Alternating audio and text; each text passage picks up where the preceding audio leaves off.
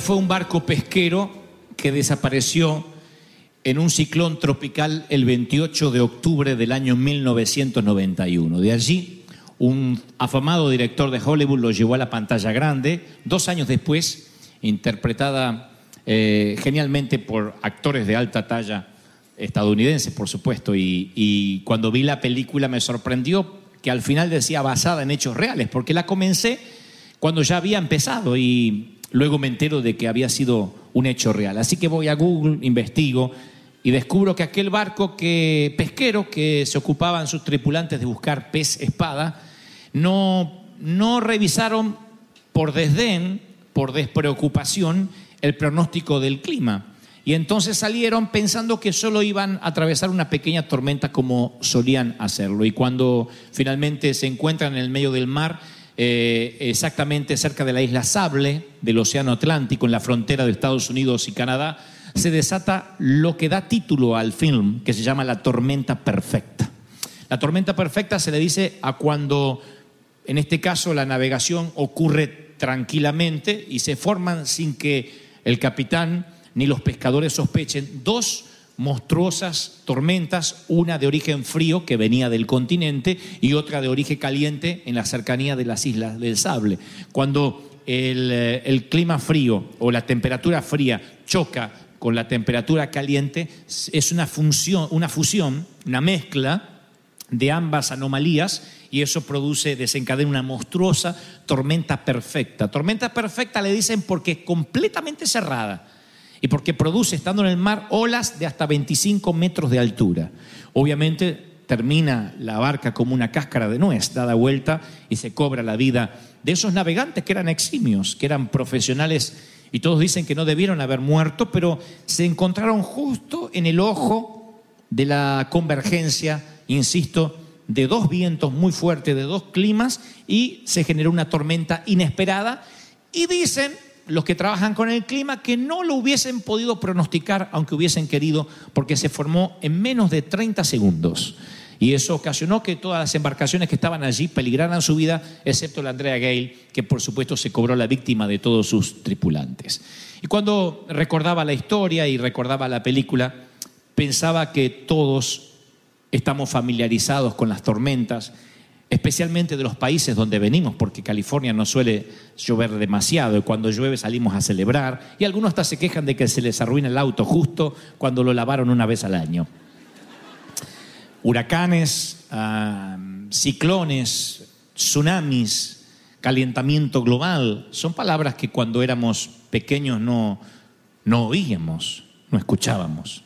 Yo no recuerdo hablar de tsunami cuando era pequeño, no se hablaba de calentamiento global, se hablaba de huracanes que pasaban en algún sitio, en algún lejano lugar, lejos de la Argentina, ni hablar de los terremotos. No podemos predecir los terremotos, eso es lo que nos da cierta pauta de, intranquilidad o nos pone ansiosos, porque si uno vive en la costa este de, los Estados Unidos, te avisan con anticipación cuándo ha de venir el, huracán y por dónde va a pasar el tifón o el ciclón, y te dicen, y, hay de los que se decepcionan cuando el ciclón no los pasa a visitar. Dicen, ay, pasó lejos, tanto agua que habíamos comprado. Así hacen los de Miami. Pero cuando estamos aquí sabemos que un temblor nos puede sacudir en medio de la noche. Los que venimos de tierras que no tiemblan nos asustamos más de la cuenta. Más de uno no hemos sabido qué hacer, aunque siempre creemos que sabremos lo que hacer. Por las dudas dormimos en pijama para que no nos agarre en calzones afuera con las cámaras de televisión, diciendo estaba tan asustado. lo cierto es que está bueno cuando el pronóstico nos avisa y nos dice que nos tenemos que preparar nos alerta de que tenemos que estar listos porque uno se prepara, toma las precauciones necesarias, pero lo cierto es que no hay avisos para las tormentas de la vida, son imprevistas como los terremotos en la costa oeste. Las tormentas de la vida son las que llegan cuando uno obviamente no las está esperando. Los que los pastores que hace años que estamos trabajando con las personas y pastoreando y ministrando, sabemos lo, a qué atenernos cuando una dama te dice, ore por mi esposo, que la metástasis, que el cáncer sigue avanzando, que la quimio no logra contrarrestar el avance en la sangre, sabemos qué decir cuando una dama te dice nuestro hijo está grave, nuestro padre está por morir, pero uno pierde la posibilidad de decir algo cuando te dicen nos llamaron por teléfono a la madrugada y mi hijo, nuestro hijo tuvo un accidente.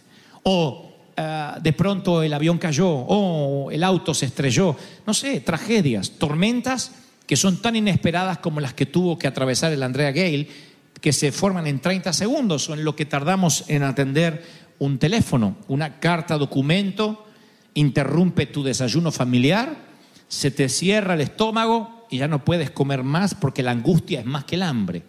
La llamada telefónica a altas horas de la madrugada, que te preocupa ya que a las 3 de la madrugada suene el teléfono y levantas molesto pensando que es alguien confundido y te das cuenta que no, que tu vida ya no será tal como la conocías a partir de ese llamado. O el reporte financiero de tu contador a esta altura del año o antes de abril, diciéndote, sabes, tenemos que pagar. O el IRS está haciendo una contaduría sobre tus finanzas o el parte médico de las 6 de la tarde. Por eso esta palabra hoy va para todos los que estamos en esta harina, porque hay tres tipos de personas aquí. Los que acaban de salir de una tormenta, los que están en medio de una tormenta y los que van a entrar en una. Pero las tormentas, yo sé que nadie dice amén porque pensaron que iba a haber una cuarta, los que nunca pasaremos tormenta. Tu abuela, van a pasar tormentas. Eso es la vida.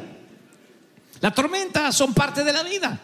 Tienen que venir. El Señor lo prometió, de hecho. Cualquiera pues que oye estas palabras y las haces, y las hace, perdón, lo compararé con un hombre prudente que edificó su casa sobre la roca. Ustedes conocen ese episodio bíblico. Luego el Señor dice, descendió lluvia. Presten atención, está hablando del hombre prudente. Está hablando del íntegro, del que paga sus diezmos, de que no deja de congregarse, del que ama profundamente a su pastor y boga por Messi. Estamos hablando de alguien santo. Alguien que come carne argentina y sabe que no se puede comparar con la comida de otros países y dice, Señor, esto realmente viene de territorio santo. Estoy hablando de esa gente. Dice, descendió lluvia o lluvia y vinieron ríos y soplaron vientos y golpearon a aquella casa. O sea, escuchen el pronóstico que viene para los que hacen las cosas bien. Lluvias, ríos, vientos que van a golpear. Si la lluvia se junta con el viento y está cerca del río, porque si no, no vendría el río sobre la casa, es porque es una tormenta perfecta. Entonces el Señor dice, si edifica sobre la roca, hace las cosas bien, el pronóstico es, vienen tormentas. Y luego dice, también está el otro, el que oye esas palabras y no las hace. A ese lo voy a comparar con un hombre tonto, con un insensato, con un simple que edificó su casa sobre la arena. Está hablando también que está a la vera del río o a la vera del océano. Pero este lo hace sobre la arena. No piensa, dice, bueno, no van a venir tormentas. Y desciende lluvia. Y vienen ríos y se junta con los vientos. Lluvia, río y vientos, tormenta perfecta. Y dan con ímpetu contra aquella casa. Y claro, se le cayó todo y la ruina fue grande. Uno piensa que si edifica sobre la arena está a expensas de la tormenta y si edifica sobre la roca está exento de tormentas. Y no es así. Las tormentas vendrán para ambas casas, edifiques donde edifiques. ¿Cuál es la diferencia? Que sobrevivas o no. que puedas atravesar para contarla o que quedes en medio de la arena balbuceando porque esa es la gran diferencia. Que tengas grande ruina o que la, la casita se te mueva así diciendo, vamos a esperar que pase. Pero la tormenta tiene que venir. El pronóstico del día es tormentas. Si vas a una congregación y un pastor te dice, no habrá tormenta sobre ti, no le creas, es un embustero, las tormentas tienen que venir. Si yo no les dijera esto, los estaría engañando y no puedo engañarlos. Dice la Biblia que vendrán tormentas, edifiques como edifiques. Claro que este mensaje no se trata de edificación. Otro día podríamos hablar de la diferencia entre la roca y la arena, que casi es obvia. El tema, el punto, lo medular, señores, es que las tormentas vienen. Y digo esto y hago énfasis, aunque parezca infantil, ser tan monotemático y repetitivo, porque, a ver, hay como, no sé si una doctrina o un subconsciente que nos dice que si estamos pasando una tormenta es porque nos alejamos necesariamente de Cristo. Entonces yo me crié en iglesias así, donde alguien decía, estoy pasando una crisis económica, hermano, a lo mejor se alejó de Cristo. Acérquese a Él. Y el Señor dice, no, estás edificando sobre la roca, pones, pones mis palabras por, eh, eh, los, lo haces, edificas, pones mis palabras por obra y las tormentas van a venir. Pero nosotros siempre veíamos a aquel que tenía el auto del año, cero kilómetros, como el que estaba haciendo las cosas bien. Y a los otros que tenían un auto viejo, feo, y el auto hacía... Y apenas llegaban a la iglesia, mm", se lo miraba con cierto espíritu de sospecha. Este para mí que está siendo atacado por el diablo. Y a lo mejor no. Estaba pasando por una época de, de tormentas. Y yo digo, ¿por qué nosotros tendríamos a pensar que quien estaba atravesando una crisis pasaba una tormenta? Para aquel que se le moría un ser querido, estás en medio de una tormenta donde el Señor se alejó. Siempre decíamos eso, el Señor se alejó. Sí, las tormentas eran reales, pero el Señor estaba allí. La prueba es que el Señor se sube a una barca e invita a sus discípulos a un tour por la tormenta. Y les dice, vamos, pasemos al otro lado. ¿Creen que el Señor no sabía que iba a llover? ¿Creen que no sabía que se iba a desatar vientos y que el mar se iba, el mar de Galilea se iba a embravecer? ¿Creen que no lo sabía? Hay de los que dicen, no, porque no estaba CNN para esa época y no vio el pronóstico. Pero era Dios. Él sabía. Así que él pudo haber dicho, miren muchachos, esta noche no va a ser buena para navegar. Encima estamos todos cansados. Vamos a quedarnos aquí y miramos la tormenta de lejos. Pero como él sabe que va a haber tormenta, dice, vamos a navegar. Había un coro cuando yo era chico decía, vamos a navegar. ¿Cómo era? Guiado por el viento. Una cosa por el estilo, pero lo cantábamos todo así muy, muy poético. Si estás en el medio del barco, se te va la poesía, sabe a dónde. Se suben a la barca y se desata una tempestad increíble, una de las más fuertes que los discípulos tienen que atravesar se levanta una gran tempestad de viento y echaba las olas en la barca de tal manera que ya se anegaba, ya está, se iba para abajo. Era como el Andrea Gale.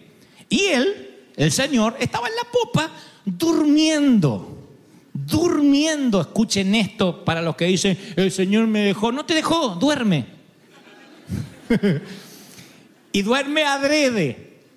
Y le despertaron y dijeron, maestro, ¿no tienes cuidado que nos vamos a morir? Vamos a morir y no te importa. Y levantándose Jesús, conocen la historia, reprende al viento y dice, mar, viento, enmudece. Y la tormenta...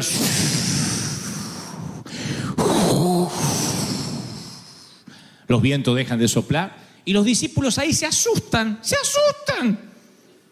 Entonces antes era peor, ahora se asustan. Dice, ¿quién es este que aún y el viento y el mar le obedecen. Ahora, el Señor no los llevó ahí para ahogarlos, sino para salvarlos.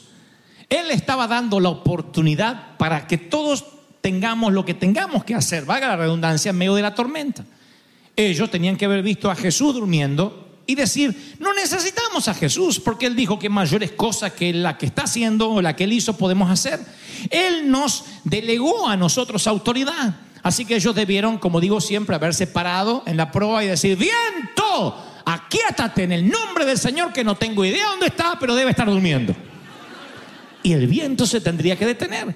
Es eso lo que debemos hacer en medio de la tormenta. Tú dices, pero que en medio de la tormenta es cuando menos siento a Dios. A lo mejor Dios está siendo dormido para que des la orden. Prueba, dile vientos que vienen de crisis financiera, vientos de enfermedad. Yo no sé a dónde está el Señor. Yo no sé qué palabras decir, pero aquíétate en el nombre del Señor que me ha redimido, me ha comprado con precio de sangre y los vientos se aquietarán. ¿Alguien lo recibe, sí o no? a veces son órdenes que hay que dar verbalmente. A veces son palabras que uno tiene que soltar para que la tormenta se detenga. Muchas veces yo me he encontrado en medio de tormentas de murmuraciones muy feas. Claro que yo hable de murmuraciones, ustedes dirán, pero todos los días te critican en, Google, yo sé. Pero yo me he encontrado en medio de crisis de murmuraciones feas que podían hacer peligrar todo lo que Dios quería hacer conmigo y entonces no lo podía hacer callar. Y yo decía, ¿cómo hago? Y pensé en algún momento contratar a un abogado o alguien que me defienda. Pero estando en oración el Señor me decía, da la orden. Y esta misma palabra quiero transmitírtela, regalártela esta mañana. Alguien tiene que pararse la intimidad, tienes que ir a tu habitación, al baño, a un sitio, o una mañana que te quedes solo, sola, o una noche, porque a lo mejor dice, tengo vergüenza que me escuchen gritar como loco. Pero te tienes que ir a un lugar donde nadie te vea y decir, vientos de murmuración, shut up. Y hay algunas que se van a tragar la lengua así en alguna otra parte.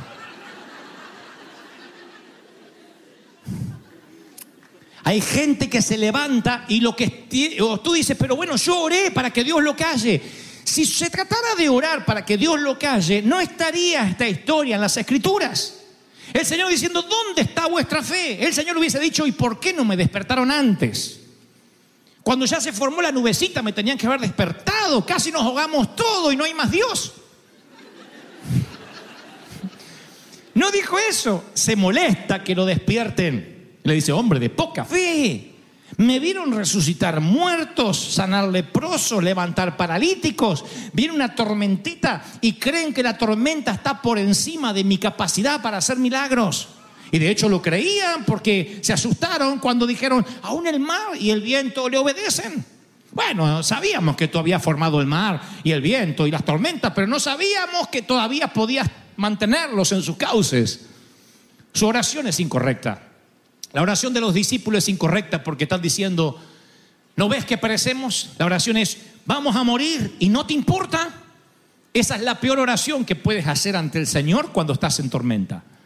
Señor, me voy a morir, no te importa. Es una acusación. Y lo que acusa a Dios ofende al Señor y cierra el grifo de la fe. La lástima no mueve a Dios.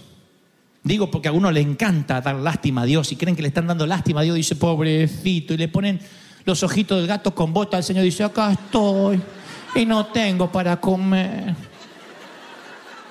Me dejaron solo, padre, no consigo trabajo, soy tu hijo. Y Dios no hace nada. Y usted dice, pero ¿por qué no hace nada? No se apena de mí. Si la Biblia dijera, y yo me apenaré de ti dame lástima y conmoverás los cielos. Llora lo suficiente para que diga ta, ta, ta, ta y te bendiga.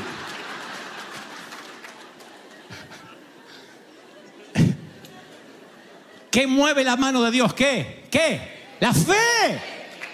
La fe es, yo sé que el dueño de las tormentas, el que las provoca, es el que las puede calmar. Es el Señor que camina sobre las olas. Viento, aquietate enmudece. Alguien necesita dar una orden en vez de rogar. Usa la autoridad, porque el enemigo huele cuando no estás consciente de la autoridad que tú tienes. Esto funciona así. El Señor llega a la cruz del Calvario y le otorga una autoridad a toda la iglesia. Esto es a toda la iglesia. Estés como estés, tienes la autoridad, nunca pierdes la autoridad.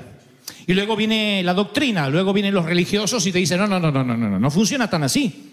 Cuando tú cometes un error, pierdes la autoridad. Y entonces vamos todos por la vida diciendo, hoy, hoy cometí un error, wow, perdí la autoridad. Un policía sabe que puede ser corrupto o buen policía. Mientras tenga el uniforme y la placa y la pistola, tendrá autoridad. Nosotros pensamos que inmediatamente nos quitan la placa, la pistola y el uniforme. Eso es lo que crecimos oyendo casi toda nuestra niñez, algunos que nacimos en la banca de alguna iglesia. Nuestro pastor decía, el Señor ha escrito tu nombre en el libro de la vida. Y yo le decía, pero desobedecía a mi madre, lo acaba de borrar. Así que yo iba al otro domingo para que lo volvieran a escribir. Y luego me copiaban un examen y el Señor lo borraba otra vez. Y luego que yo usaba esos cuadernos, esos eh, libros baratos para escribir, porque no teníamos dinero para comprar cuadernos caros, yo me acuerdo que cuando uno borraba tres veces se hacía un agujero en la hoja. ¿Recuerdan eso? Y no podíamos arrancar la hoja porque estaban contadas. Y si arrancabas la hoja, te daban una, una, amonestación o te bajaban la nota. Entonces yo tenía que, de la hoja, estaba el agujero así, de tanto borrar, tenía que poner una hoja pegada atrás con cinta. Y todo el mundo sabía que ahí había habido una crisis matemática. Pero Pero eso siempre sabía que me podían borrar y quitar y borrar y quitar, borrar, poner, borrar, borrar y quitar es peor. Borrar, poner, poner, borrar, poner. Yo siempre dije, wow, ¿por qué? ¿Por qué el Señor directamente no me inscribe cuando ya voy a morir? Porque nos ahorramos la borrada. Y eso se nos va metiendo en nuestro subconsciente. Y entonces hay momentos que decimos, yo no tengo autoridad, no puedo hacer, no puedo predicar, no puedo ministrar, no puedo servir. Hay de la gente que dice, yo no puedo aconsejar ahora, no puedo, ¿por qué? ¿Cómo voy a aconsejarle con lo que estoy haciendo, cómo está mi vida? Y Dios dice, pero si la autoridad es delegada, no es tuya. No estás como consejero por tu gran sabiduría, Salomón reencarnado. Estás como consejero para que abras la boca y fluya el Espíritu Santo y yo pueda hacerlo. Por eso Dios pudo usar burras, una burra para hablarle a Balaam. Y la burra después no se fue a la Universidad de Harvard, siguió siendo burra y se casó con un burro y tuvo burritos y tuvo vida de burra. Pero nosotros a veces nos consideramos que tenemos que alcanzar cierto nivel de santidad para poder servir, para poder ministrar. Si eso fuese así, Oh, los predicadores estaríamos fregados. Imagínense si yo predicara o trajera una palabra de Dios solamente cuando me sintiera óptimo, cuando me sintiera bien. Cuando toda mi semana fluyó perfectamente, no discutí con nadie, no me preocupé y estoy aquí en santidad. Es eso lo que nos hacen creer a veces. Entonces vienen los predicadores y dicen, viles ovejas que están más allá de mi nivel. Tengo una palabra para transmitir. Dice, oh, vino el apóstol, qué ungido que está como nosotros. Nada más que nosotros hemos aprendido que es independiente de cómo nos sentimos. Tenemos que servir al Señor, tenemos que avanzar. Tú no eres mamá cuando tienes ganas de ser mamá y cuando no tienes ganas no lo eres. Tú no dices, bueno, hoy no siento de ser papá, no me nace en mi corazón. Bueno, algunos son así. Las madres no, son madres tiempo, fuera de tiempo, aunque se sientan bien o mal. Así hacen las madres. Eso es un instinto que supera eh, cualquier eh, forma de cómo te sientas. No puede tu estado anímico regular la unción. Jamás. Es el Señor el que lo hace. Es Él el que fluye a través tuyo. Ahora, yo sé lo que algunos están pensando. Dicen, es que, sabes, Dante, la ansiedad me mata. Cuando estoy en la tormenta me cuesta. Ahora que me lo estás predicando, sí, tengo fe que enciende mi motor, que recarga mis baterías, pero sé que cuando me encuentro otra vez el martes, el miércoles, y tú no estarás allí para alentarme, yo voy a sucumbir. Y gracias por tu sinceridad y honestidad y por permitirme leer tu corazón. Eso sucede. Tú dices, ok, hoy domingo siento que puedo enfrentar al mundo entero, pero no sucederá así el martes o el miércoles. El jueves estaré solo con mi diagnóstico, con lo que diga la IRS, con lo que diga mi abogado o con mi estatus legal migratorio. Y necesitaré saber cómo atravesar la tormenta. Dame algo más práctico para no desenfocarme de lo que me estás diciendo. Y les recordaré una historia que les conté hace muchos años en la Catedral de Cristal. Un colega predicador de Chile se sube por primera vez a una avioneta que iba con rumbo al Molonga yo he tenido la providencia divina de que cuando fui al Molonga, Guatemala, fui en helicóptero. La avioneta se suele mover mucho más que en helicóptero si la avioneta es pequeña. Esta era una de las avionetas que parecen esas fumigadoras. Son mosquitos en el aire que hacen... Esos pozos de aire se te sube el corazón, el alma y otras cosas si eres caballero.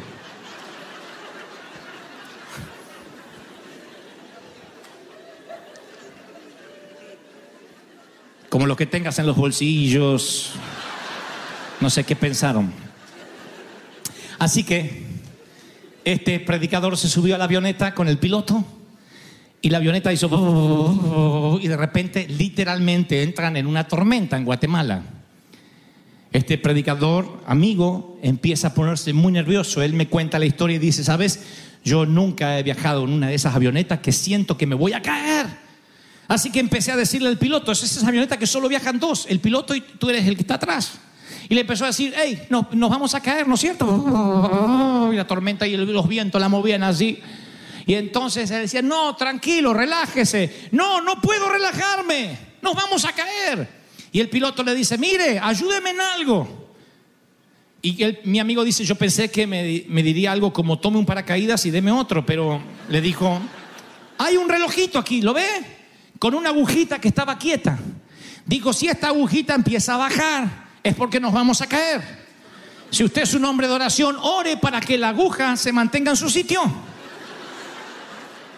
Así que el predicador empezó, aguja ahora, quiétate, quiétate, aguja, aguja, quiétate. Dice, yo, yo podía ver que se tentaba mover, pero mi fe estaba tan fuerte. Y decía, aguja, no te muevas, no te muevas, no te muevas. Reprendo espíritu de movimiento de aguja. Y atraviesan la tormenta y aterrizan en Almolonga, sanos y salvos. Y le dice el piloto, no tenía que preocuparse. He hecho este vuelo muchas veces, los aviones están preparados para atravesar tormentas. Y me dice, le dice mi amigo, sí, pero si usted no hubiese venido con un hombre de Dios, esa agujita se hubiese eh, movido. Yo he orado para que se mantuviera así. El piloto le dice, la agujita no funciona, está rota. Se lo dije para que usted se enfocara en otra cosa que no sea en caerse. Nunca funcionó la aguja. Lo cierto es que mi amigo recuerda que lo que le permitió llegar a destino sin tanta ansiedad era que en un momento se desenfocó de la tormenta y se enfocó en la aguja. ¿Qué tiene que hacer durante la tormenta, el martes, el miércoles, el jueves, cuando yo no esté ahí? Cuando te sientas solo, cuando nadie esté orando por ti. Recuerda el episodio de mi amigo, la avioneta fumigadora y la aguja. Dile, me desenfoco de la tormenta y en lugar de poner la vista en una aguja que no funciona, pongo la vista en Jesús. Mientras que tengas la vista en Cristo, olvidarás la tormenta y caminarás sobre las aguas. Caminarás sobre las aguas, pero enfócate. Enfócate en aquel que no se mueve y dice, ven, ven, yo estoy contigo. Alguien tiene que aplaudir. Alguien tiene que decir, Señor, las puertas de los cielos se han abierto en medio de las tormentas. Reciben esta palabra, ¿sí o no? Aleluya.